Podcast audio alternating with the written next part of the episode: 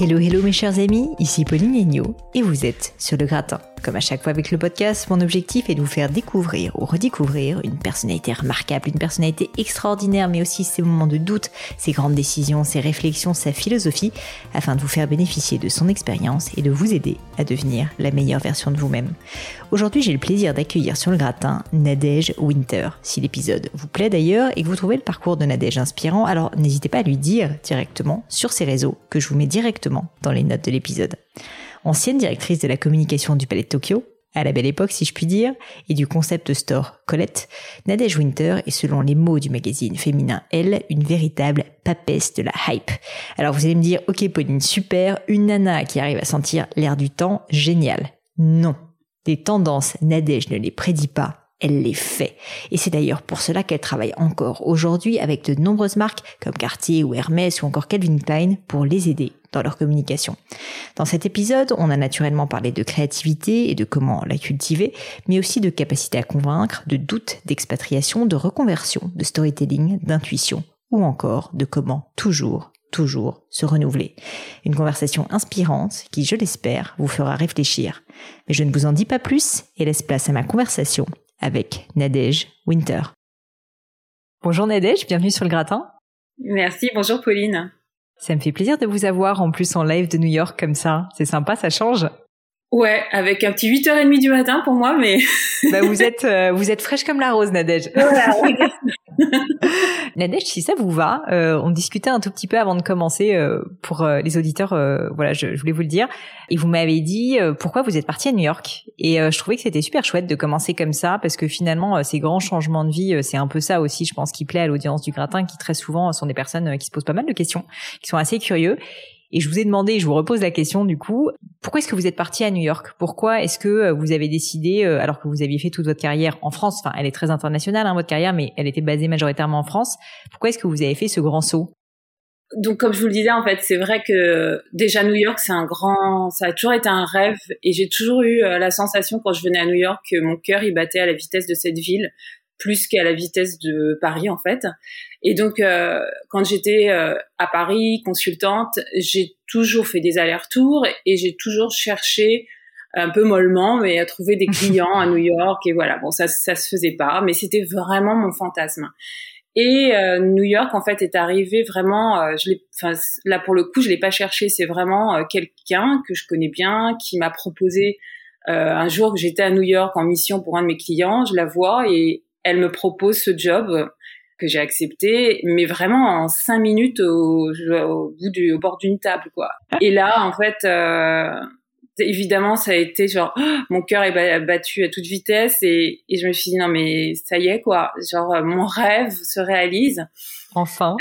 euh, donc ça a été euh, en fait quelques mois de réflexion euh, de peur et puis de réflexion parce qu'en fait j'ai une vie à Paris, euh, un mari, euh, une petite fille, des beaux enfants, toute une vie quoi, toute une histoire. Et en fait le choix il a été énorme parce que le choix ça a été de se dire bah je repars un peu à zéro parce qu'en fait entre guillemets j'accepte un job énorme euh, dans une dans une entreprise, dans une boîte américaine qui est Calvin Klein, alors que moi ça fait 12 ans que j'étais consultante.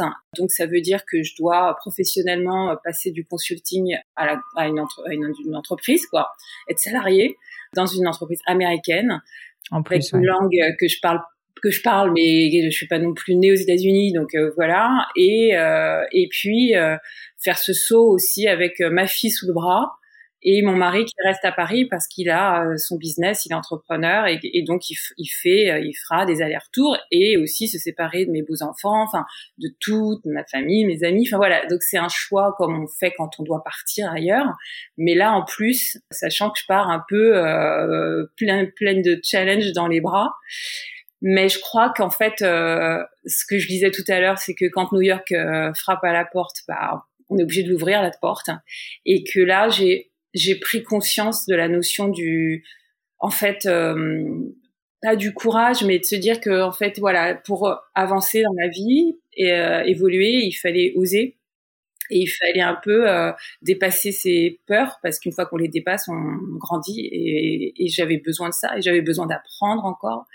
Et c'est pas que professionnel. Je pense que c'est aussi un travail personnel de femme aussi, de se dire même le fait de me retrouver un peu seule sans mon mari au quotidien, c'est aussi se redire mais qui je suis, euh, est-ce que je peux, mais des choses mais du quotidien. Euh, ouais, mais ça pose plein de questions. C'est voilà, c'est récupérer une carte, euh, un numéro de sécurité sociale, la banque, faire son quotidien seul dans un pays, une ville. Alors c'est l'Amérique, c'est New York, évidemment on connaît très bien, mais il y avait voilà, il y avait beaucoup de challenges et je crois que j'avais besoin de me de sortir un peu bah, de, la fameuse zone de confort.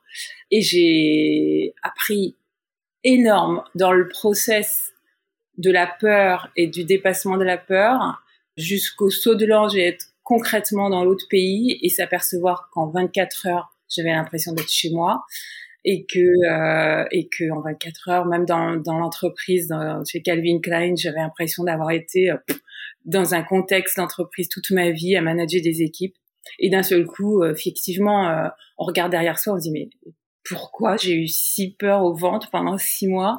Heureusement que j'ai dit oui, quoi. Donc euh, voilà, c'était un peu long pour vous raconter pourquoi je suis venue. Ah non, non, mais vous savez, moi j'aime bien un peu de longueur, donc ça me fait plaisir. Non, mais c'est c'est drôle parce que je pense que c'est un challenge effectivement. Euh, c'est pas, euh, c'est New York, donc on se dit c'est balisé, mais en même temps euh, c'est une ville où tout le monde est anonyme, c'est immense, c'est un autre pays, et puis comme vous disiez, vous êtes toute seule. Enfin, c'est un tel changement de vie que je peux imaginer que ça faisait peur. Et du coup, vous, vous avez l'air de dire que ça s'est hyper bien passé et que vous avez appris plein de choses sur vous.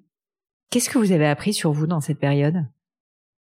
Ah, mais je pense que j'ai j'ai j'ai pris confiance encore en fait euh, sur euh, je pense que vraiment euh, j'ai fait tout un travail je pense toute ma vie sur euh, cette prise de confiance euh, cette, cette, conscience de la confiance etc alors que j'ai un parcours qui je pense fait preuve à chaque fois de pas de prise de risque mais bah, si d'audace énormément ouais on se dirait, c'est bien une personne qui a confiance, c'est Nadège Winter, quoi. voilà. Et c'est vrai que, et pourtant, je pense que j'ai pris peut-être tout le temps, en fait, euh, des risques d'un, un, parce que j'ai, euh, je pense que j'ai, j'ai mes tripes et mon intuition qui prédomine chez moi et donc j'avance euh, en, en m'écoutant beaucoup, en écoutant mon ventre et parce que je pense qu'en fait à chaque fois c'est une façon pour moi de me de, de, de me rassurer, de me rendre compte que finalement je ouais j'ai une force intérieure que enfin pas que moi en fait qu'on a la capacité vraiment de se surprendre et, et de réussir euh, et de faire beaucoup de choses en osant. Donc en fait euh, je crois que ça m'a bah, ça m'a redonné en fait euh, cette confiance et cette prise de conscience que on avait on avait un potentiel énorme que je pouvais effectivement alors en plus professionnellement basculer du consulting de l'indépendance totale corporate et finalement, bah, il n'y avait pas d'enjeu, euh, plus que ça. Quoi. Quand on est construit avec un cerveau plus ou moins bien bien en place, euh, on comprend les enjeux euh, du management, de la responsabilité de la hiérarchie, des objectifs d'un gros groupe. Enfin voilà, et du coup, ça devient un jeu. Et en fait, je crois que j'ai, alors j'ai pris confiance et je pense que j'ai intégré l'idée aussi que finalement, faudrait, fallait être un peu plus léger.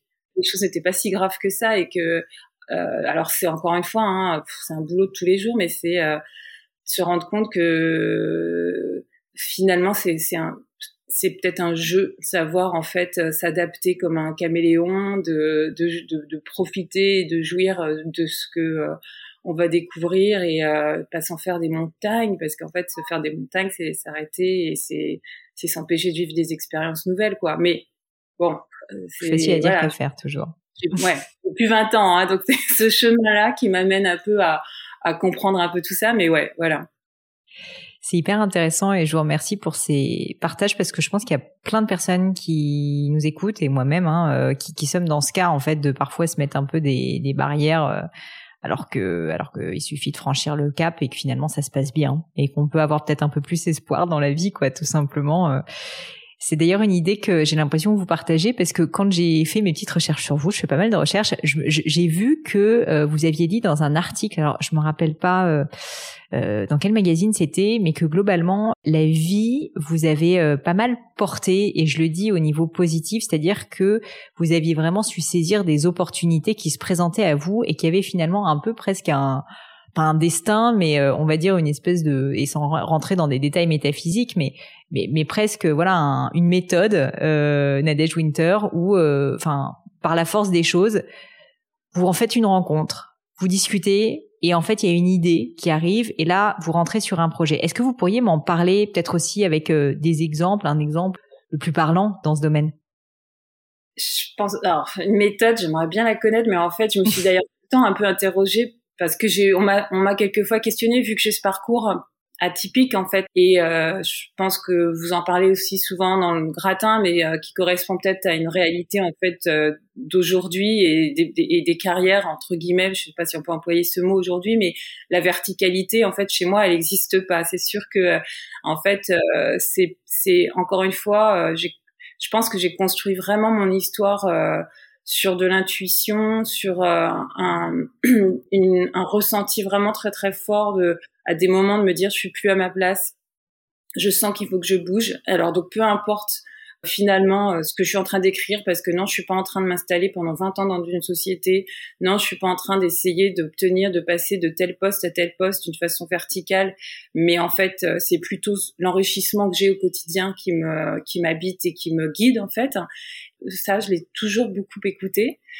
Et, je suis, je suis désolée euh, de vous interrompre Nadège, mais ça, enfin, c'est quand même déjà euh, sacrément courageux. On parlait de courage au début, euh, enfin, quitter euh, quelque chose qui se passe bien, ouais, ou inconscient à la rigueur, mais en tout cas, vous écoutez votre instinct et avant entre guillemets que les choses se ternissent, vous savez passer à autre chose pour vous.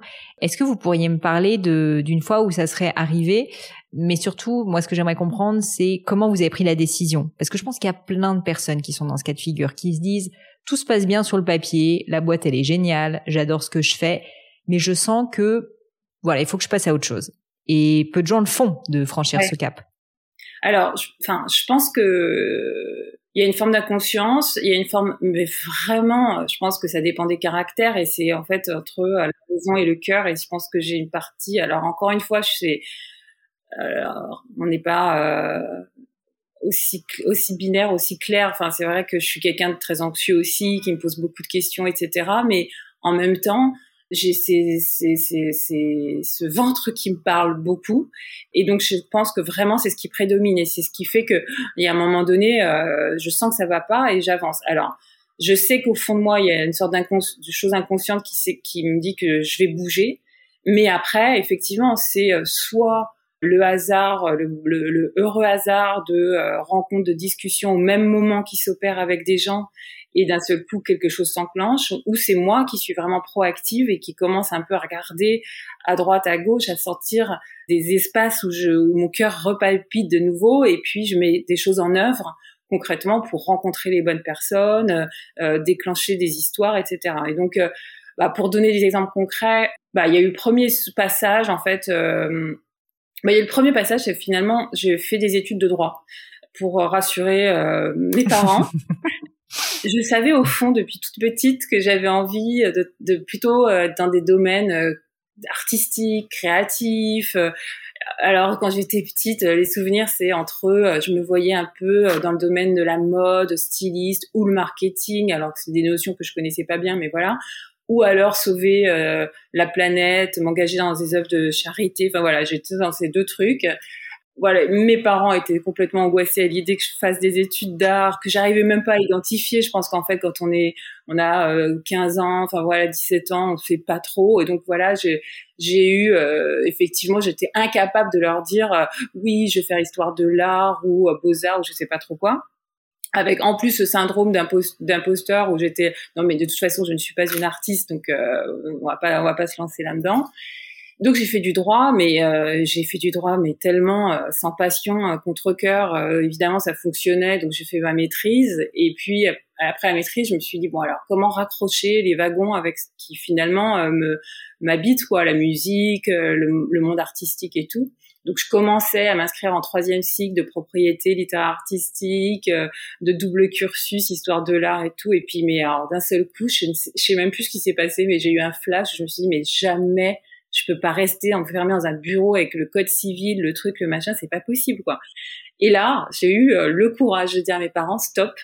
En fait, soyez, enfin, soyez rassurés. Je continue ma route, je sais où je vais, mais j'arrête ces, études de droit, etc. Et en fait, j'avais envoyé mon mon CV à, plein de, de, maisons de disques, des maisons de production de vidéoclips, voilà, des domaines qui m'intéressaient quoi. Et j'ai eu bah, des, des, des, des offres de stage.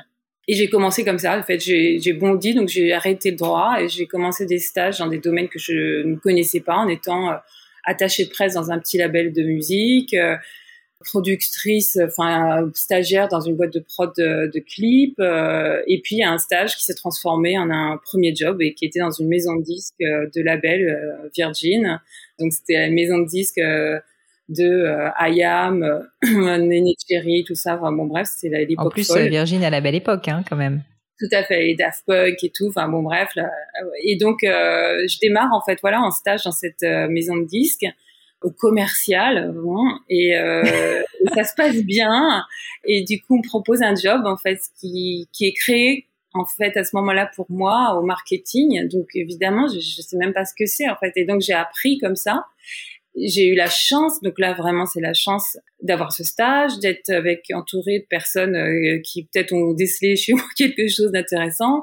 La boss de label, c'était une femme, c'était Laurence euh, Touitou qui qui va c'est elle en fait qui m'a donné en fait tendu la première perche quoi. Et donc euh, je suis restée cinq ans et j'ai appris un métier et euh, de marketing dans la musique et voilà, donc donc il y a eu premier, enfin cette première rupture qui a été le, les études et d'un seul coup je décide de basculer euh, dans la musique.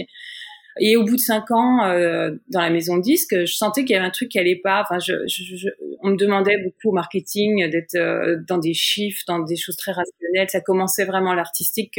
Enfin, était pas forcément ce qu'on recherchait le plus sur des, des, des label, label managers, etc.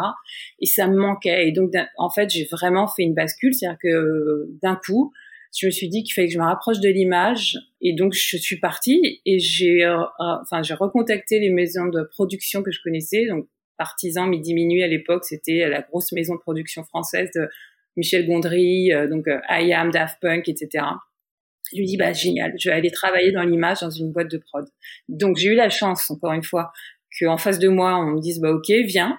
Mais re je dois réapprendre quand même un métier et euh, mais j'y vais. Et donc, et euh, au bout de quelques temps, bon, je m'aperçois que c'est rebolote. Je dois mettre des chiffres dans des cases. Et puis c'est pas évident en fait. Il y avait quand même ce truc où je dois être une sorte de productrice sans, sans avoir l'expérience. Donc une sorte de simuler plus ou moins que je sais quoi. Mais c'est quand même fou quand on y pense. Je suis désolée de vous interrompre. Qu'ils aient, enfin, c'est pas fou qu'ils vous aient fait confiance parce que je pense que, enfin, la preuve est, euh, vous aviez non seulement le potentiel, mais en plus ça a bien marché. Mais c'est fou qu'ils aient eu cet instinct de vous confier quand même des responsabilités euh, aussi importantes, enfin que ce soit soit pour Virgin, si j'ai bien compris, vous aviez quand même la responsabilité euh, du, enfin, du label à l'international, quoi. Donc c'était quand même. Euh, j'étais, j'étais, j'avais pas cette responsabilité. J'étais avec un, il y avait un directeur au-dessus de moi. Il y avait vraiment cette notion de mentoring aussi. Enfin, je pense de vraiment de donner la la place à quelqu'un qui est en train d'apprendre et qui a priori avait pour eux les capacités et, et quelque chose à donner effectivement à l'entreprise. Et donc euh, mais c'est vrai que c'était vraiment de la pâte à modeler. Enfin je c'est partir de pas du tout la formation euh, d'études euh, pour ça. Et et, et j'ai peut-être que je sais pas peut-être que cette époque là il y avait une capacité aussi pour euh, l'entreprise à être euh, surtout dans le monde artistique peut-être. Parce que finalement euh, dans ces milieux il n'y a pas d'études euh, royales en fait. Laurence Touitou qui était donc la directrice du label avait fait des études d'architecture elle a travaillé dans la télé. Enfin c'est des je pense que c'est des milieux quand même qui permettent aussi dès qu'on sent chez quelqu'un une force de travail une sorte d'agilité de rapidité de réflexion une sensibilité etc à ce moment-là, en, fait, je crois qu'on laisse, on laisse la chance, la possibilité à cette personnalité de s'exprimer. Donc, je pense que effectivement, dans un contexte euh, euh monde de, de, de, des assurances de la banque, euh, euh enfin où il faut le CV, euh, le CV fait plus foi, alors que là, là, en fait, on fait appel au, au, vraiment au trip, à la personnalité des gens et à la sensibilité. Et après, effectivement, il faut, c'est bingo quand on associe ça à euh, une capacité euh, de euh, fabriquer de la stratégie, d'avoir un objectif business, voilà. Mais mais c'est c'est pour ça, je pense qu'il y a il y a cette possibilité dans ces milieux. Et la prod, je pense que c'est encore une fois, c'est aussi la rencontre avec des, des, des chefs d'entreprise quand même très malins. Lui, à ce moment-là, c'est se dire que je viens du monde de la musique, qui sont finalement les clients des boîtes de prod de vidéo et que du coup j'ai un, un, accès aux maisons de disques pour euh, aller euh, présenter les réals, etc. Donc il y a tout ce truc qui se combine et tout ça fait du fait du sens. Mais c'est vrai que c'est c'est fou de se dire que voilà, je savais pas ce que c'était que produire un clip et que je me retrouvais. Alors j'étais pas en première ligne, j'avais en plus euh, ma meilleure amie qui était aussi là, etc. Donc il y avait tout un contexte qui faisait que c'était plutôt, euh, ça pouvait bien se passer. Mais pour moi, il y avait quand même des moments, c'était dur de se dire, je repars, réapprendre, à pas forcément maîtriser, être sur une autoroute, euh, voilà, tranquille. Il faut quand même que je que je réapprenne, quoi. Et ben au bout d'un an, euh, donc quand je, quand au bout d'un an dans la maison de production, je m'aperçois que bon finalement l'artistique est pas forcément là au rendez-vous. Et à ce moment-là, donc je rechance. J'entends parler de l'ouverture prochaine du Centre d'art Le Palais de Tokyo, donc qui était euh, en préparation d'ouverture. On en parlait très très peu, je pense à l'époque, j'avais vu passer un article. Et surtout, je vois passer une annonce dans l'IB qui recherche la direction de communication du nouveau centre d'art contemporain, euh, le Palais de Tokyo, avec un profil qui est évidemment, mais alors pas du tout le mien, quoi, institution idéale, tout ça, bon bref. Oui, parce que c'est quand même, euh, enfin, c'est maintenant on connaît, donc à l'époque c'était naissant, mais c'est quand même une institution. Enfin, je veux dire là, on est carrément euh, dans, dans, le public, la communication qui était derrière. Enfin, il y avait tout un truc et vraiment le descriptif, c'était pas moi. Mais j'avais lu un article qui parlait du projet et la façon dont ils en parlaient, je me dis mais non mais c'est là où je veux travailler. C'est un centre d'art euh, qui va être euh, transdisciplinaire, euh, la mode, la musique, l'art contemporain, etc. Une sorte de PS1 qui était le lieu emblématique de New York à l'époque. Et donc voilà. Donc je, donc mais, aucun doute, je me dis c'est c'est pour moi, c'est mon histoire. Et donc première fois de ma vie, je postule, j'envoie mon CV je crois qu'ils en ont reçu 400. Enfin bon, bref. Donc bah j'ai fait partie euh, du lot euh, des finalistes. Donc euh, c'est la première fois aussi plein d'entretiens. Je crois qu'il y avait une, grosse agence de pub qui était partenaire, enfin qui les aidait, etc. Donc j'ai je suis pas à 4-5 entretiens et j'étais en finale. On était deux. Et je crois qu'à la fin, donc j'avais moi qui était complètement atypique et une autre personne qui pour le coup avait vraiment le profil euh, dans le cadre quoi. Voilà, avec euh, des, des qui avait fait des decks en PowerPoint et tout, machin, ce que c'était, enfin bon bref. Et euh, pour nous choisir, je m'en rappelle qu'il nous avait demandé de développer une stratégie d'ouverture, euh, un document en fait, voilà, du palais et toi j'ai mis en fait toutes mes tripes quoi et puis toutes mes intuitions et puis euh, et puis bah encore une fois je vais encore reparler de chance, mais il s'avère que les deux directeurs du, centre, euh, qui sont Jérôme, Sauce, Jérôme Sens et Nicolas Bourriot, avaient une vision très euh, disruptive aussi du système. Ils voulaient monter une équipe un peu euh, fraîche, avec des esprits pas forcément issu du monde de l'art contemporain pur, mais voilà, avoir une capacité d'ouverture. Et moi, j'arrivais avec une culture de la musique, de la, de la, de la street culture aussi, du skate, enfin plein de trucs, etc. Et pour moi, c'était vital que ça soit présent au Palais de Tokyo. Et donc, euh, bah, ça a marché. Et je suis devenue directrice de communication du Palais de Tokyo. Alors, au bolotte, hein, je n'ai jamais fait ça de Incroyable ma vie, hein. quand même. Voilà, et donc euh, à la fois gérer le mécénat avec euh, avec un des directeurs euh, et la, les événements incroyables quand même qu'il y avait aussi. Ouais, ouais, ouais, ouais. Ça, c'était quand même une. Enfin, je veux dire, ça a été une. les événements du Palais de Tokyo, c'était quand même, enfin, une, voilà, une référence, je veux dire, dans dans le monde de, de la culture pour être assez justement, ce que vous dites, disruptif, complètement innovant, hyper créatif. Tout à fait. Euh, non, non, c'était le lieu à l'époque, euh, donc c'est la préhistoire, hein, mais c'était le lieu vraiment où euh, on se disait voilà, à Paris. C'était une époque en plus où Paris bougeait beaucoup. En fait, il y avait vraiment, c'était, ça devenait un, un, vrai bouillon culturel en fait. Il se passait beaucoup de choses à Paris. Euh, le Palais de Tokyo était donc euh, vraiment aussi la symbolique de cette euh, renaissance, de cette modernité effectivement. donc l'art contemporain va croiser la musique, la mode, la fête, la nuit. Enfin, on voulait monter un club dans le Palais de Tokyo. Enfin, il y avait plein de choses.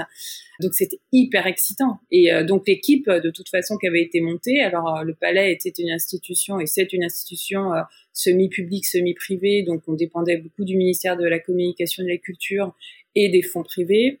donc moi j'ai appris à jongler aussi d'un seul coup dans un univers, voilà. Et non, non, c'était incroyable.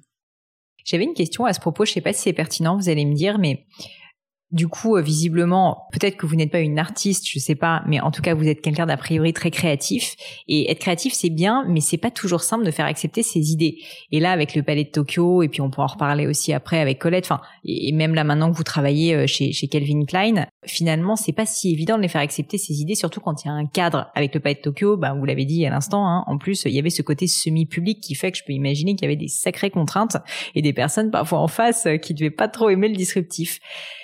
Est-ce que vous pourriez nous parler de cette expérience, peut-être au travers euh, d'un cas où ça vous est arrivé d'être face à un blocage et de voir comment est-ce qu'on peut faire quand on est dans une situation comme ça pour réussir à convaincre, de, de, finalement de faire un peu un acte de foi aussi, parce que le créatif souvent euh, il a une intuition, il faut qu'il la fasse accepter, mais c'est pas évident justement parce que c'est pas forcément sur des chiffres que ça va se jouer. Euh, c'est pas facile comme question, mais je vous pose ça parce que moi-même, ça m'arrive assez souvent euh, de, de, devoir convaincre des personnes et j'ai pas d'éléments autres que mon intuition et, et je trouverais ça hyper intéressant d'avoir votre retour là-dessus. Alors c'est marrant parce qu'évidemment j'ai, enfin, j'arrive pas là à trouver un exemple euh, concret. Euh, du process en fait et puis pouvoir me mettre en l'état de concrètement en général de toute façon euh, quand j'ai une intuition effectivement et une vision donc j'ai appris avec le temps à la formuler et à trouver les, les outils et à mettre en place une sorte euh, de présentation euh, qui utilise le langage de gens que je vais avoir en face de moi plus ou moins comprendre en fait que il y a une bonne idée mais il y a aussi derrière un potentiel business ou etc euh, qui existe. une réflexion stratégique un peu. Quoi. Voilà. Donc je, je, je pense qu'aujourd'hui une idée, une belle idée, elle suffit pas. Il faut effectivement qu'elle résonne d'un point de vue business, même si c'est pas forcément l'objectif premier et, euh, et c'est un objectif à moyen ou long terme. Mais en fait, il faut quand même que la façon dont on va le présenter, ça passe aussi quand même par euh, par cet objectif là final et que l'investissement qui va être mis dans la mise en place de cette idée, en fait, euh, bah, soit, euh, soit rémunéré entre guillemets à un moment donné, c'est rémunéré par une audience, par euh, financièrement ou quoi que ce soit. Donc ça, je l'ai appris aussi avec le temps. Alors après, je suis un peu un pitbull, c'est-à-dire que quand j'ai vraiment une idée, je ne sais pas. et du coup, euh, bah, il y a eu l'exemple de 20 Magazine en fait que j'ai lancé euh, avant de partir à New York. Donc j'avais eu vraiment cette intuition d'un seul coup il y a euh, six ans peut-être euh, à force de parler avec les clients, de me rendre compte qu'il y avait vraiment sujet sur la Gen Z, sur la nouvelle génération, et c'est enfin, tout le monde qui était en questionnement constant de mais que font-ils, que mangent-ils, que veulent-ils, etc.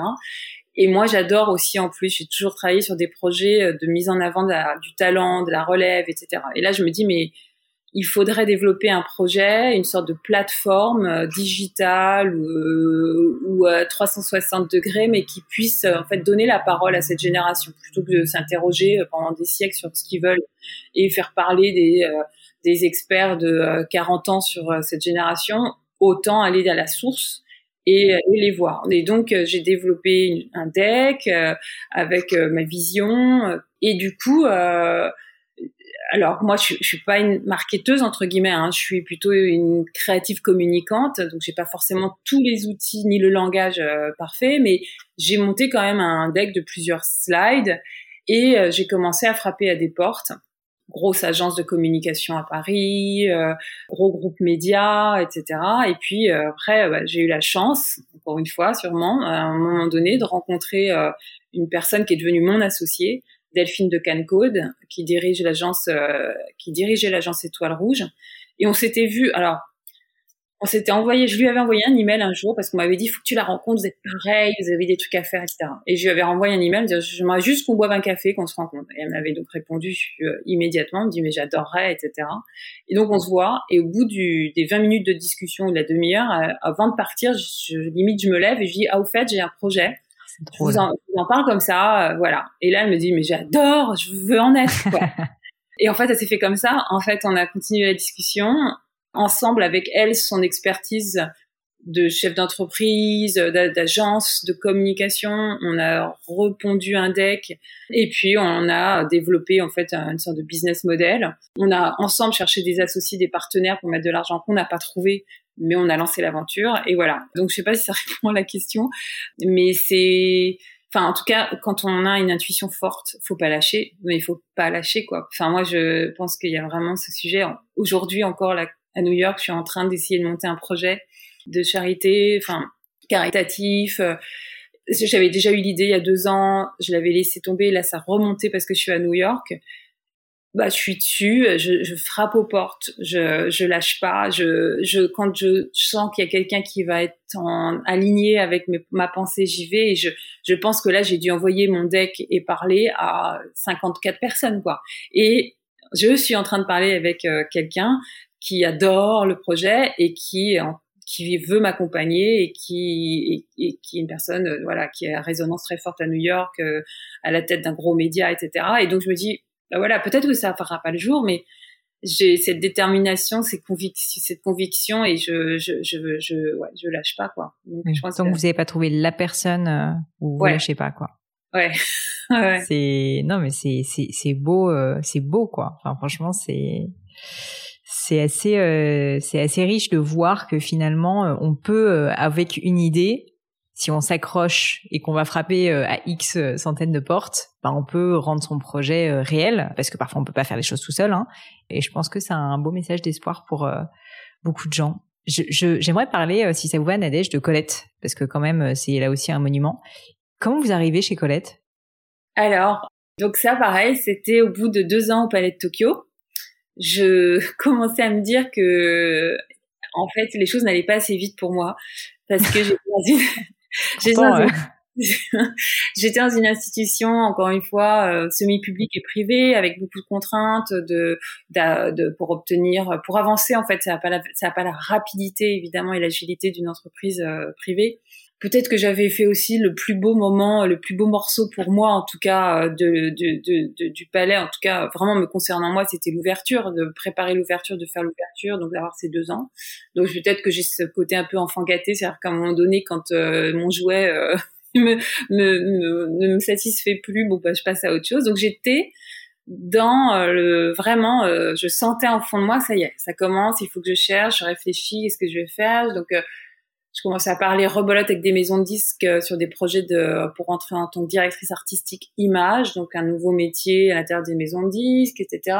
Mais bon, je non, retourner en arrière, je sais pas. Bon, bref. Et à ce moment-là, Sarah euh, Andelman, qui est donc euh, l'acheteuse et la cofondatrice de Colette, que je connaissais un peu, on s'était parlé plusieurs fois. Enfin voilà, on, est, on s'appréciait mais on se connaissait pas plus que ça. Et elle m'appelle et elle me dit qu'est-ce que tu fais en ce moment? Parce que euh, je cherche euh, en fait son attaché de presse de l'époque, Victoire de Taillac, partait au bout de cinq ans. Donc Colette, le magasin avait cinq ans à ce moment-là, et elle cherchait une remplaçante, elle cherchait une nouvelle attachée de presse. Et euh, je dis mais moi je, je suis pas attachée de presse en fait. Euh, mais je lui dis, mais alors par contre, Colette, euh, évidemment, euh, j'ai des étoiles dans les yeux. Et je lui dis, mais oh, je, je, je rêverais de développer euh, une, une sorte de rôle de communication plus large parce que je pense qu'il y a tellement de choses à raconter, etc.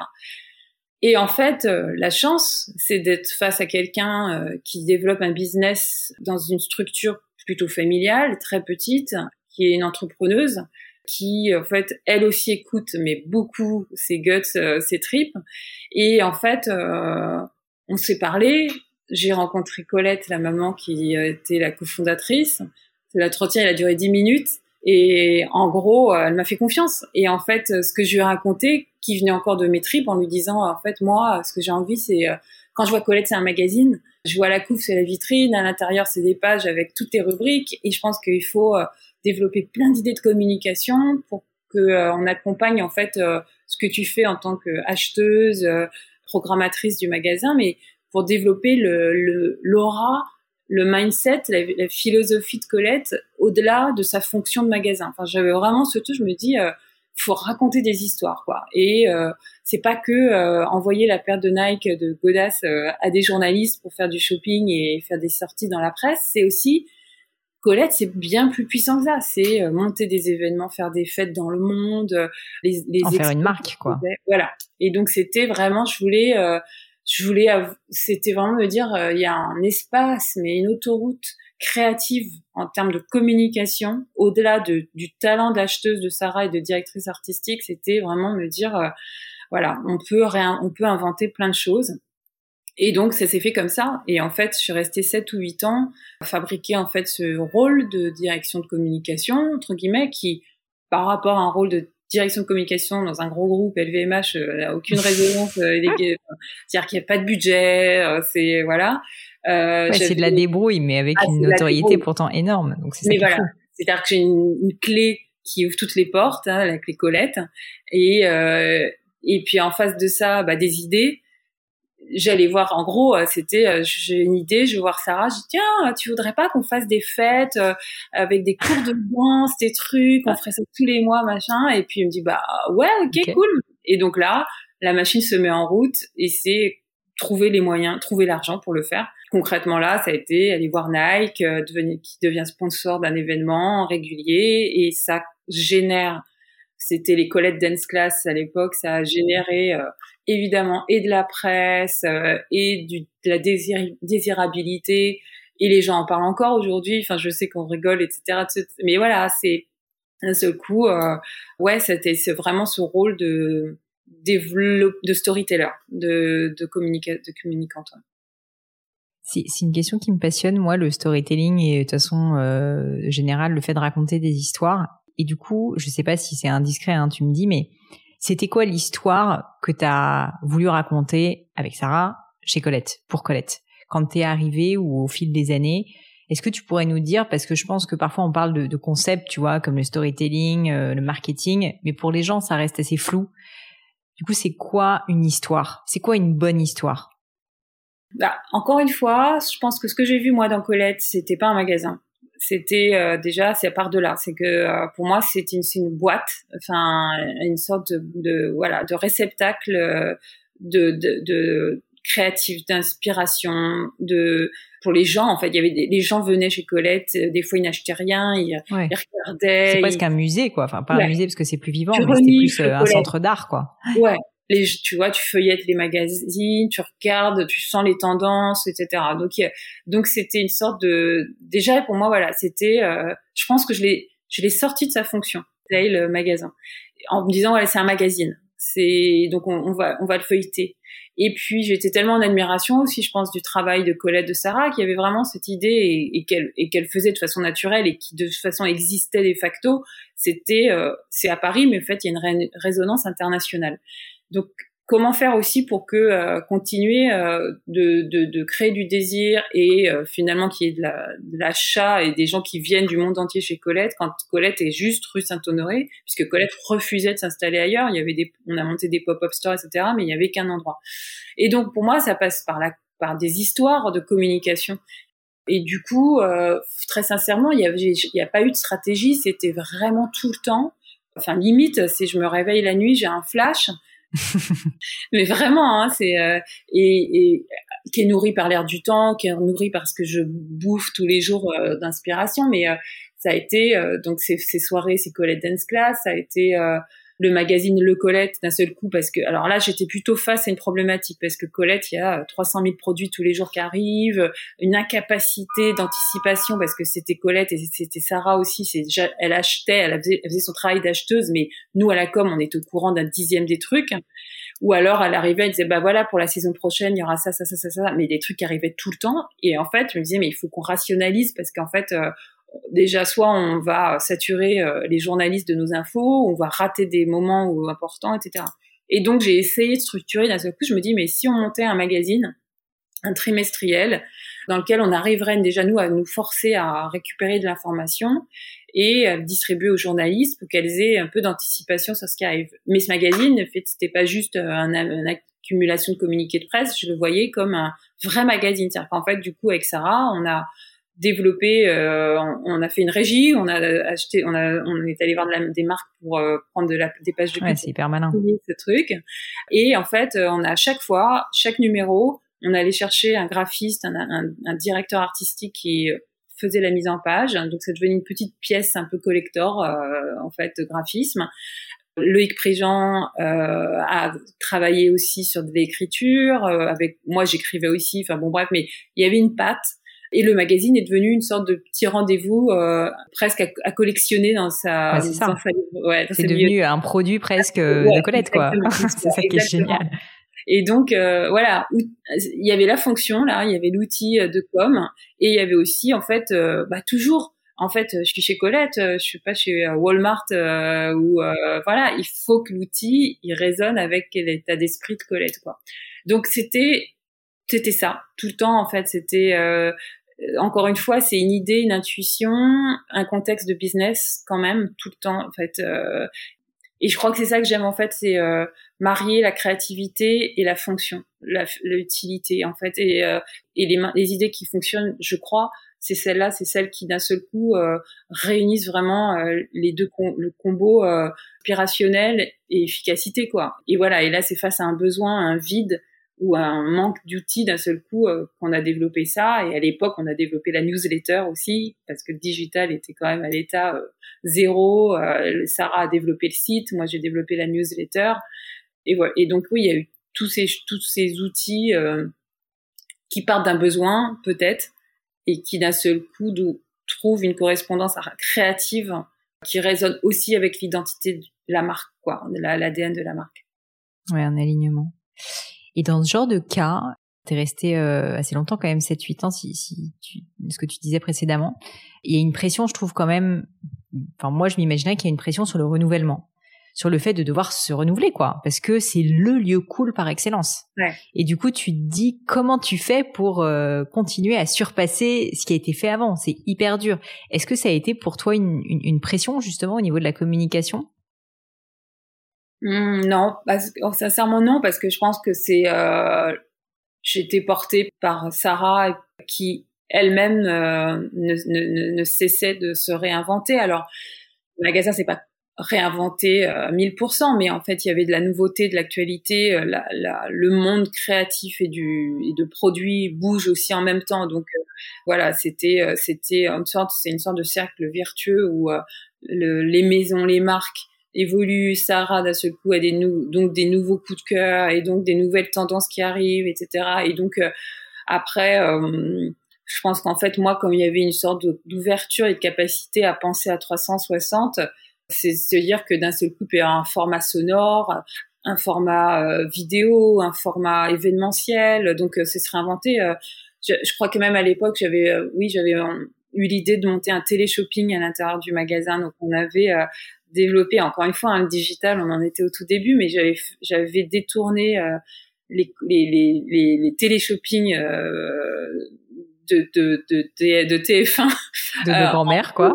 voilà, en télé-shopping euh, de Colette avec, alors à l'époque, j'avais appelé euh, Daphné Burki, qui était encore toute toute jeune, euh, Thomas Lélu, j'avais monté une équipe où elle, donc voilà, c'était mes acteurs qui présentaient les produits et tout ça. Et, et l'idée c'était voilà, on va driver vers le e-com, vers le vers le e-commerce avec cette vidéo. Donc bref, donc tu vois, il y avait une capacité quand même de renouvellement. Mais bon, moi, c'est vrai qu'au bout de 7-8 ans, bah déjà dans ma vie, j'étais en grand changement. Il y a eu un divorce et je pense que la, semaine du divorce, il y a eu euh, ma lettre de démission sur la table de, Sarah parce que je crois que j'avais un besoin de changer beaucoup de choses. Alors moi aussi, euh, grande faux folle, enfin Colette, euh, j'ai aussi à un moment donné, enfin très vite en fait, je suis assez boulimique d'activité et en fait j'ai eu j'écrivais des chroniques dans la presse je faisais des chroniques à la télé à un moment donné j'ai commencé à être DJ et puis j'ai eu ce truc où j'étais aussi hyper sensible au monde à la sustainability en fait dans la mode en fait j'ai commencé mais vraiment donc ça ça remonte à il y a 15 ans à à commencer à m'intéresser. Je voyais ce qui se passait aux États-Unis et tout ça, et je me disais mais il faut qu'on fasse des choses, c'est pas possible. Et donc j'ai développé un blog à l'époque, à Green Kiss, euh, pour essayer de faire parler de toutes les initiatives euh, sustainable que je trouvais désirables. Parce que mon sujet c'était ça, je me dis mais en fait comment réussir à allier les deux quoi. Mais parce qu'à l'époque, alors encore pire qu'aujourd'hui, on est vraiment dans un monde où c'était le, le, pays du chanvre, euh, des tueries euh, genre au bout du rouleau quoi. Et donc je me dis mais non mais il y a des trucs géniaux qui se passent il faut les mettre en avant. Chez Colette j'avais monté une expo par rapport à ça. Enfin j'en avais parlé avec Sarah. J'avais fait une ligne de t-shirts avec un copain en éco, euh, recyclé, enfin bon bref. Et donc j'étais sur une, j'ouvrais en fait des espaces nouveaux. Et donc il y a eu un moment donné, j'ai dit non mais il faut en fait que je, j'ai besoin de prendre la parole toute seule. Donc avec un changement de vie personnelle euh, et puis d'un seul coup ce truc où je me dis j'ai, j'ai besoin de dire moi je, donc je vais, donc je pars et je monte euh, mon agence qui finalement n'est pas une agence, c'est moi en fait qui suis devenue consultante. Au début, je voulais faire un peu attaché de presse en même temps, mais j'ai en fait très vite arrêté et je suis devenue vraiment ce 360 créatif de com, tu vois, que je raconte avant chez Colette. Et en fait, les marques sont venues me chercher pour ça. Et euh, de Reebok en passant euh, par euh, Burberry, Cartier et surtout Hermès, qui a été mon grand client pendant 5 à 6 ans. Et du coup, voilà, et, et cette possibilité d'être dans du storytelling euh, d'événements, digital, pop-up store, collaboration. J'ai même été même, tu vois, j'ai enfin, développé euh, la Yellow Boot pour Timberland euh, en mon nom signé, une capsule de bijoux pour la marque J'aime. Enfin, donc ce truc un peu vraiment à 360, quoi. Hmm. de prendre la parole en ton nom, quoi. En mon nom, en consulting. Donc en fait, j'ai toujours fait d'un ce coup quand je suis devenue indépendante, j'ai vraiment eu ce rôle de consultante, de murmurer à l'oreille des des marques euh, sur des sujets à 360 de communication. Parfois, c'était que de l'écriture, hein, un ton de parole, etc. Et puis, en fait, toujours réserver de l'espace, mais de façon encore une fois spontanée, pour des projets perso. Parce que euh, tout le temps, j'ai eu des trucs d'un seul coup qu'une marque pour laquelle je bossais ne pouvait pas monter, mais que moi, je me disais, oh, j'ai envie de monter un événement à Paris où on va se retrouver tous le week-end. Bon, bref, donc c'est devenu Brunch Bazar à l'époque. Mais j'étais vraiment, alors en plus, j'étais enceinte et j'étais là, je veux pas faire partie des, des mamans avec que des mamans. Je veux, fabriquer un événement où on se retrouve tous et euh, donc euh, avec les valeurs du troc, euh, de la sustainability, etc. Et donc j'ai monté le Brunch Bazar qui était devenu un événement d'un week-end que j'ai tenu pendant quelques années, euh, un gros truc quoi, euh, qui, qui, qui s'est fini même au Palais de Tokyo euh, avec 10 000 personnes et tout ça, où vraiment c'était l'idée du pop-up store éphémère, du restaurant éphémère, des ateliers pour les enfants gratuits, pour les adultes, enfin un truc énorme avec un business model foireux, hein, donc j'ai perdu de l'argent, tout ça. Ah oui, je suis pas non plus un génie pour. Mais tu t'es éclaté. ouais ouais, mais c'était, mais pareil, enfin tu vois. Alors après, euh, en plus aujourd'hui, euh, enfin depuis 12 ans, je suis euh, mariée avec quelqu'un qui est un entrepreneur aussi, qui du coup m'accompagne dans cette folie là parce que on est des preneurs de risques, lui encore plus que moi et tout ça. mais si tu veux, tu vois, brunch bazar, j'ai eu l'idée, j'ai l'idée de ce truc. Je me dis, je peux pas le faire toute seule. Enfin, option A, je développe un deck, je vais voir des marques, je trouve des sponsors ça va me prendre deux trois ans parce que on est en France et que les choses vont très lentement. Option B, je trouve euh, des partenaires en fait euh, de jeu qui sont en fait des gens à Paris que je connais, qui vont être bons dans des domaines dont j'ai besoin, c'est-à-dire euh, la fille qui va être bonne dans le, le, le, côté enfant parce que je voulais monter des ateliers, quelqu'un qui va être plus sur la mode parce que je voulais monter des stands bah, de revente second hand, etc. Un petit resto qui venait de se monter organique, bon bref. Et donc je trouve des partenaires qui auront besoin de moi parce que je vais monter un événement qui va créer de la communication pour euh, diffuser de l'info sur leurs propres histoires à eux et qui vont du coup euh, s'embarquer en étant micro-entrepreneur dans mon entreprise, tu vois. Et donc c'est comme ça que j'ai monté Brunch Bazar. J'ai monté un pool, une team en fait, une sorte d'équipe qui s'est investie au début, euh, tu vois, corps et âme en fait avec moi dans le projet. Moi j'ai investi sur la prod, sur les lieux que je louais, etc. Et le truc, il est parti, mais en, enfin, le premier événement qu'on a fait, il était full, quoi. Et parce que euh, je pense que ça correspondait pile à un moment donné, les gens avaient envie d'un truc comme ça à Paris. l'air du temps, quoi. Ouais. Et euh, mais bon, j'avais pas le business model, hein. c'est-à-dire qu'en gros, euh, premier rendez-vous, tout est gratos.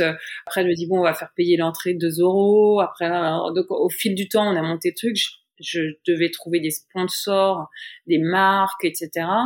Et on a eu un, on a eu des, enfin, je disais un palais de Tokyo avec 10 000 personnes, c'était fou, etc. Et le dernier, en fait, que j'ai monté au carreau du temple, euh, grosse plantade, parce qu'on s'était pas fait, euh, on n'a pas fait gaffe, on l'a monté pendant un week-end, euh, je crois de Pentecôte, enfin, je sais pas trop quoi, il y avait plus personne à Paris. Et financièrement, ça a été la cata, et là, j'ai fait, ouais, stop. Et alors, ça m'a, pour la première fois, en fait, j'ai eu, là, j'ai raté d'être pitbull, j'ai pris conscience qu'il y a des moments où il faut savoir lâcher. En fait, tu vois, a un moment donné, tu te dis non mais c'est bon, je vais, tu vois, genre, je vais user euh, ma vie, mon énergie euh, et mon compte en banque. Je suis pas en train de sauver la planète. Là, on va s'arrêter. Et bon, du hasard a eu son temps. Maintenant, faut passer à autre chose parce que même créativement, de toute façon, j'avais envie d'autre chose. J'étais devenue, euh, tu vois, grande organisatrice de stands. Ouais, tu faisais des événements énormes. Hmm. Et donc voilà, donc ça s'est arrêté.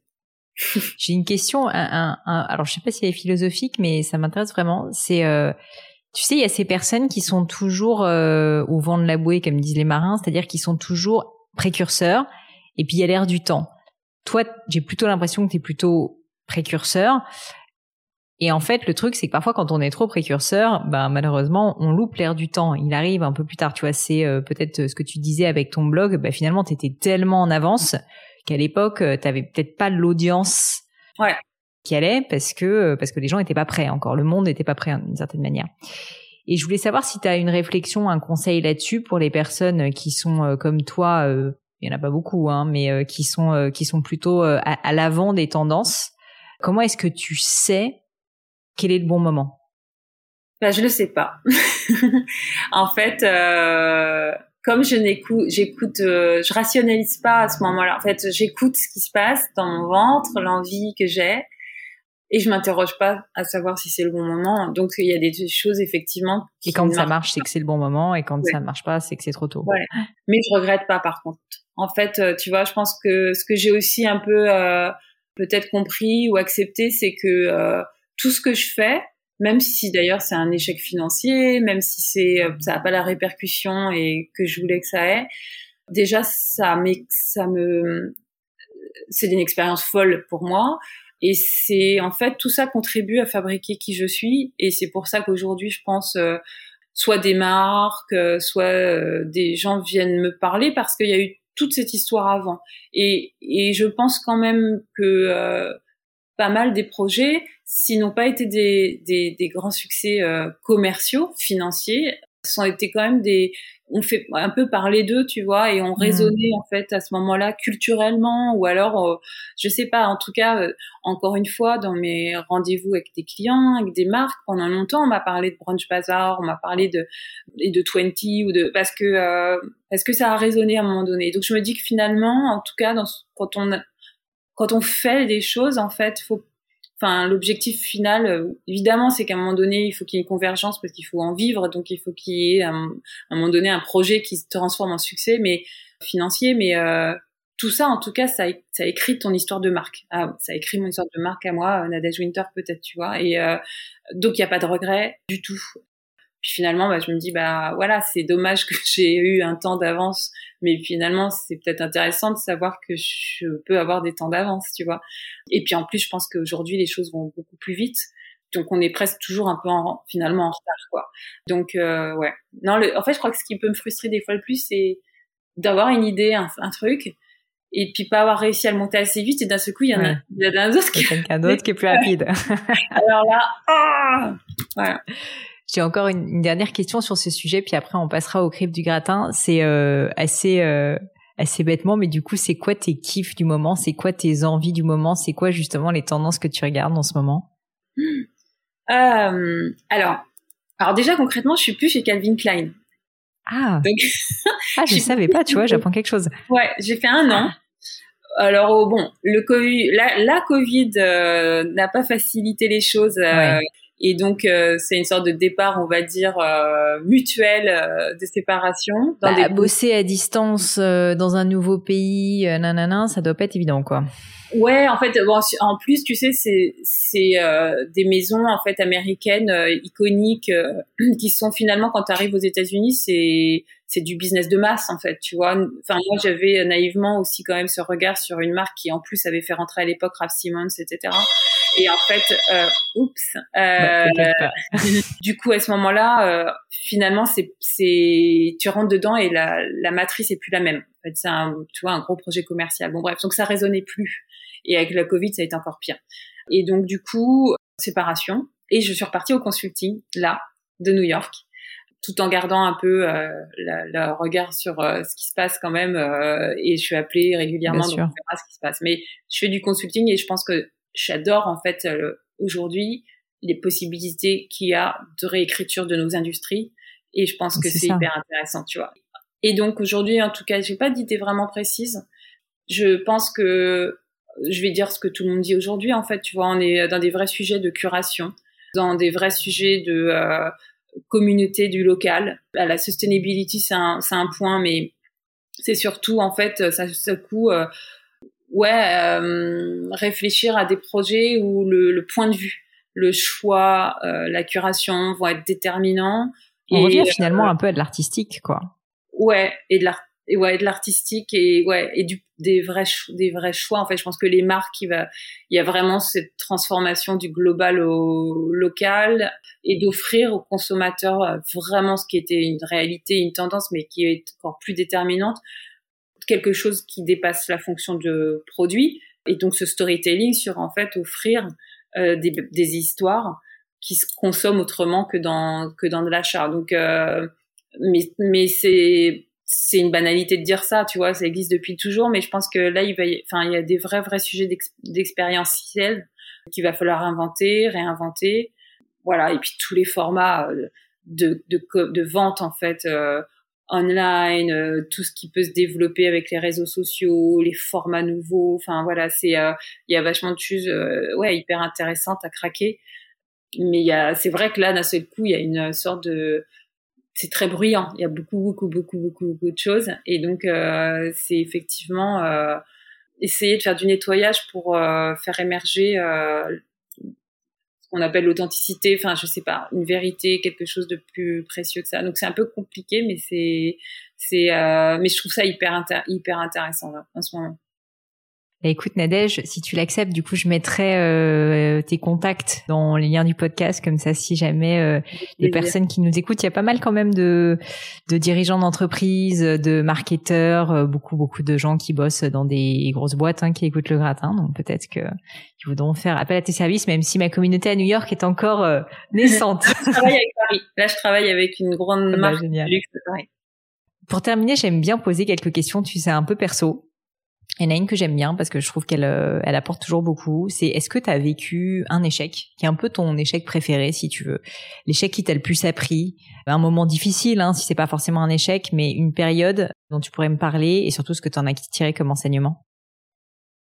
Alors évidemment, je veux dire comme tout le monde, j'en ai eu plein, mais j'ai jamais vraiment. C'est étrange. Je n'ai jamais vraiment eu la sensation que c'était des échecs. Tu vois, je pense que j'ai des moments euh, de doute. Euh, Là même, le fait, euh, tu vois, d'avoir euh, quitté Calvin Klein euh, au bout d'un an, même si c'est au fond au fond de moi très sincèrement, j'ai d'un seul coup senti que j'étais malheureuse et qu'il fallait que ça s'arrête et que je préférais prendre le risque d'être dans une situation d'indépendance, même dans ce contexte aujourd'hui de crise mais il y a quand même un petit bout de moi qui est genre euh, j'ai pas fait le temps que je voulais faire quoi tu vois. Et donc euh, puis je genre ouais je pars à New York et puis finalement c'est euh, il se passe pas exactement ce que je voudrais qu'il se passe. Mais en fait tout ce que je vis qui peut ressembler à un échec je le vis comme une sorte euh, d'épreuve ou de, de petit bout de chemin qui me fait grandir. C'est une expérience nouvelle quoi. Donc euh, donc il y a quand même ce coup là à New York qui est un peu dur aussi, tu vois là.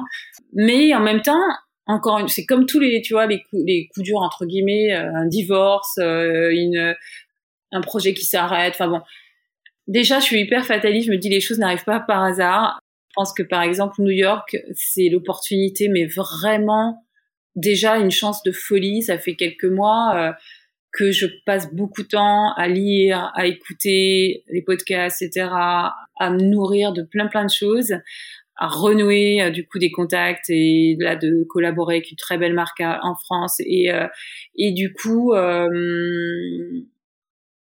oui en fait tous ces moments de pause ou, de changement pour moi c'est juste des moments euh, de euh, qui, qui sont des moments restructurants. Et je pense qu'effectivement il y a une phrase d'ailleurs que j'ai retenue il y a pas très longtemps je vais faire un peu même philo mais c'est Socrate qui disait je crois que la, la chute n'est pas un échec. L'échec, c'est en fait de rester là où on est tombé.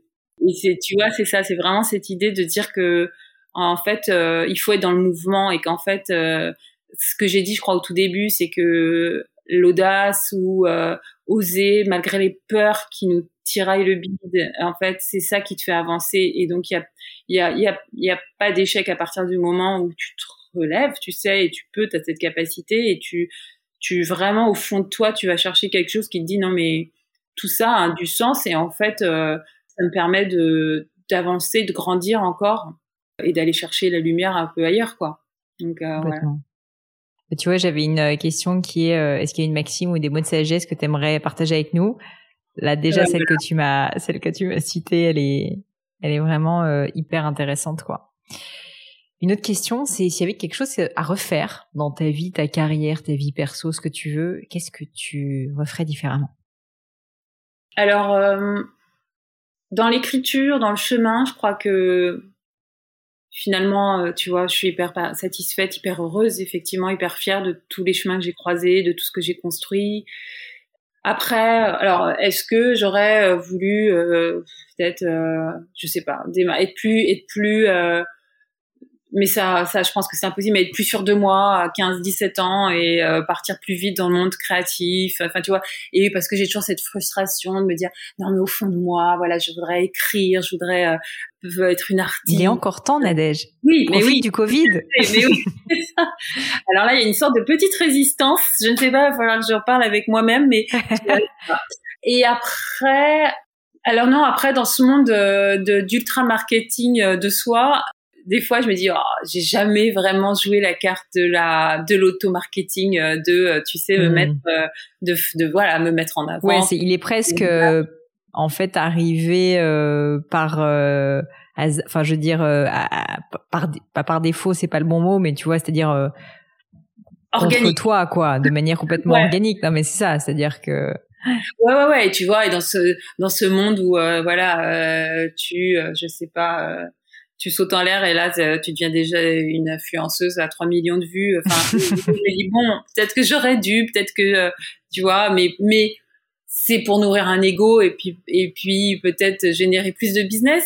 Euh, mais en même temps euh, bah, peut-être que ça va arriver parce que je crois que j'ai aussi envie de raconter des choses euh, et que j'ai un point de vue et que du coup euh, on aime ou qu'on n'aime pas mais du coup tu vois là en ce moment ça me titille. Je me dis tiens euh, aller alors, découvrir les nouveaux talents, profiter d'être ici, euh, tu vois, de faire peut-être euh, développer une capsule euh, vidéo, enfin faire quelque chose, raconter, même raconter l'expérience d'ici en fait de New York en tant que française, ce qui se passe et de trouver un format pour le dire. Alors c'est pas pour me mettre en avant, c'est peut-être plus pour raconter. Ouais, raconter quelque chose. Oh, ouais. Et l'espoir aussi, tu vois. Donc là, là en fait, moi je suis toujours dans ce truc de en ce moment, tu vois, euh, d'essayer de développer des projets sur la révélation des talents, euh, les gens qui vont faire demain, parce que je pense qu'en fait, il faut être tout le temps, tout le temps, tout le temps euh, habité par cette lumière là en fait, et que c'est pour ça que je dis qu'en fait, en période de crise aujourd'hui, il faut garder l'espoir, parce que comme à chaque fois, ça s'est écrit dans l'histoire il y a un renouvellement qui va se faire, c'est certain, et c'est nourri par des gens, par l'énergie en fait, nos énergies, et il faut pas lâcher quoi. Mais c'est pas pour autant qu'il y a des jours qui sont plus difficiles que d'autres. C'est clair. Et ma dernière question, c'est est-ce qu'il y a un livre ou des livres qui t'ont particulièrement marqué et surtout que tu aimerais euh, recommander autour de toi? Parce que ils ont été euh, des livres un peu fondamentaux, tu vois, euh, pour toi dans ta vie, dans, dans ta carrière Alors, en réfléchissant, je me dis qu'il y, y, a un livre qui est un peu une sorte de livre euh, qui est plutôt pour pour les les gens euh, éveiller la créativité ou euh, enfin en tout cas euh, qui a été qui est, une sorte de petite petite bible rigolote. C'est les sacrés conseils de George Lois, qui est en fait un directeur artistique et un qui est toujours vivant d'ailleurs, mais il doit avoir 85 ans, qui a été le directeur artistique de Esquire magazine. Ah oui. Tu vois, et euh, tu te rappelles, je sais pas, ces mythiques euh, des couves avec Marilyn Monroe. Oui. Euh, tu sais, euh, voilà. Euh, bon, et il a fait donc un petit bouquin qui sont les, je sais plus, 50 bons conseils pour être un bon créatif mais avec ah, beaucoup d'humour, etc. Donc c'est le genre de petit bouquin que j'aime bien parce qu'il y a toujours des citations tiennent en éveil. Après, dans des bouquins, parce que je pensais à des bouquins plus euh, de construction, enfin de soi, etc. Et toujours sur ces notions de créativité, où la puiser, etc. Et en fait, il y a une femme que j'adore qui est Elizabeth Gilbert. Donc c'est évidemment euh, mange, prie et euh, aime. Ouais, en français. Mais euh, il y a, voilà, il y a... Eat, pray, love. Exactement. Et il y a l'autre livre qu'elle a écrit, je crois, il y a pas très longtemps, Big Magic, et où elle décrypte vraiment en fait la l'instinct créatif et le dépassement de ses peurs, etc. Dans le même type de bouquin, en fait, aussi, qui te permet de comprendre que finalement, c'est pas forcément, tout s'arrête pas à tes capacités, mais en fait, ça, ça tout, tout dépend aussi de ton mindset. Bah, c'est le mindset de Carol Dweck sur qui fait la différence entre le fixed mindset et le growth mindset. Et ça, c'est super intéressant, je trouve aussi sur euh, la capacité, en fait, euh, selon la façon dont tu regardes le monde et euh, ce qui t'arrive, d'être plutôt dans le grandissement, l'évolution, le changement, plutôt que d'être figé et contraint par les par les, les lois en fait extérieures, etc. Et après, s'il y a un livre d'auteur c'est parce que je regardais notamment euh, un documentaire sur elle il y a pas très longtemps sur Netflix, c'est John Didion, l'année de la pensée magique. Ah ça je connais pas. Qui est un auteur américaine euh, fabuleuse et donc qui, qui est un, livre qu'elle a écrit à la mort de son mari, de sa fille, qui ont eu lieu carrément la même année. Et en fait, je pense que c'est un des bouquins sur alors ça se couche bascule dans un autre sujet, hein, mais sur le deuil, sur euh, mais l'apprentissage de la vie finalement et euh, la capacité à tu vois à avancer et, qui est un, un, livre assez fabuleux. Alors peut-être pour finir aussi, parce que je suis aux États-Unis, je voulais quand même parler d'un bouquin euh, sur l'Amérique. C'est un auteur, mais que tu connais toi évidemment, je m'imagine très bien, Jim Harrison. Écoute, c'est les livres de d'Alva en fait, qui est un qui est un bouquin qu'il a écrit sur un sur le grand, enfin sur les grandes, euh, l'Amérique et tu sais euh, les grandes terres euh, des Indiens, ah, ouais, ouais, ouais. voilà, enfin c'est toutes ces épopées là et c'est super. Voilà, c'est. Ah bah tu vois, tu, tu détrompes-toi. Alors là, tu m'apprends complètement. Je connaissais pas John Didion et Jim Harrison, tu vois. Donc j'adore quand je pose cette question de découvrir de nouveaux livres. donc là, t'as fait la journée. Cool. Ça me fait trop plaisir. Nadège, merci pour ton temps. Merci de t'être levé tôt pour moi. C'est, c'est, c'est absolument adorable. Si on veut te retrouver, même si je sais que tu, pour l'instant, tu, tu n'as pas encore décidé de franchir le cap de l'auto-promo, mais néanmoins, si on veut se retrouver, si on veut te contacter, si on veut te poser des questions ou juste te suivre, euh, est-ce qu'il y a un endroit que tu nous recommandes pour le faire? Instagram, LinkedIn. Instagram, LinkedIn, tout simplement. Je mettrai tous les liens du coup euh, dans les notes de l'épisode. Nadège, je voulais te remercier. C'était vraiment euh, un très beau moment. Et je te remercie pour tout ce que tu nous as partagé. Moi, j'ai une pile maintenant de lecture comme ça, euh, tu vois, pour, pour continuer la semaine. Merci, merci beaucoup. merci beaucoup. Merci. Au revoir. Et voilà, fini pour aujourd'hui. J'espère que l'épisode vous a plu. Merci d'avoir passé tout ce temps avec moi. Et quelques petites choses avant de vous quitter. D'abord, si vous cherchez les notes de l'épisode avec toutes les références, bah, c'est simple, allez directement sur le blog du podcast. Donc c'est www.le-du6gratin.fr. Vous trouverez normalement toutes les infos dessus. Aussi, si vous souhaitez me contacter pour me poser d'autres questions, que je mettrai d'ailleurs peut-être un jour sur le podcast, ou me proposer de nouveaux invités, ou juste me faire un feedback, me proposer un livre, peu importe à la rigueur, et bien surtout, n'hésitez pas à le faire. J'aime bien répondre j'essaye d'être assez active sur les réseaux sociaux et en particulier sur LinkedIn et sur Instagram qui sont mes deux réseaux sociaux de prédilection. Donc sous le pseudo Pauline Legno, tout attaché, c'est très simple. Dernière chose, un truc qui compte énormément pour moi et je sais que c'est pénible à faire mais vraiment ça compte, c'est si vous me laissez une note 5 étoiles ou que vous parlez du podcast autour de vous ou que vous mettez un avis. Et la note 5 étoiles, c'est en particulier sur Apple Podcast, sur iTunes. Pourquoi? Parce que c'est là qu'il y a le plus d'écoute et avoir des notes en fait permet de donner plus de visibilité au podcast. Donc vraiment, vraiment, n'hésitez pas. Et si on est si nombreux aujourd'hui à écouter le gratin, euh, à faire partie de cette communauté, bah, c'est grâce à vous et justement à toutes ces personnes. C'est plus de 3000, 4000 personnes qui ont à chaque fois pris le temps de mettre des notes. Donc ça m'aide beaucoup et merci à eux. Comme à chaque fois, vraiment un grand, grand merci de m'avoir écouté jusqu'ici. J'espère que l'épisode vous a plu et je vous dis à très bientôt.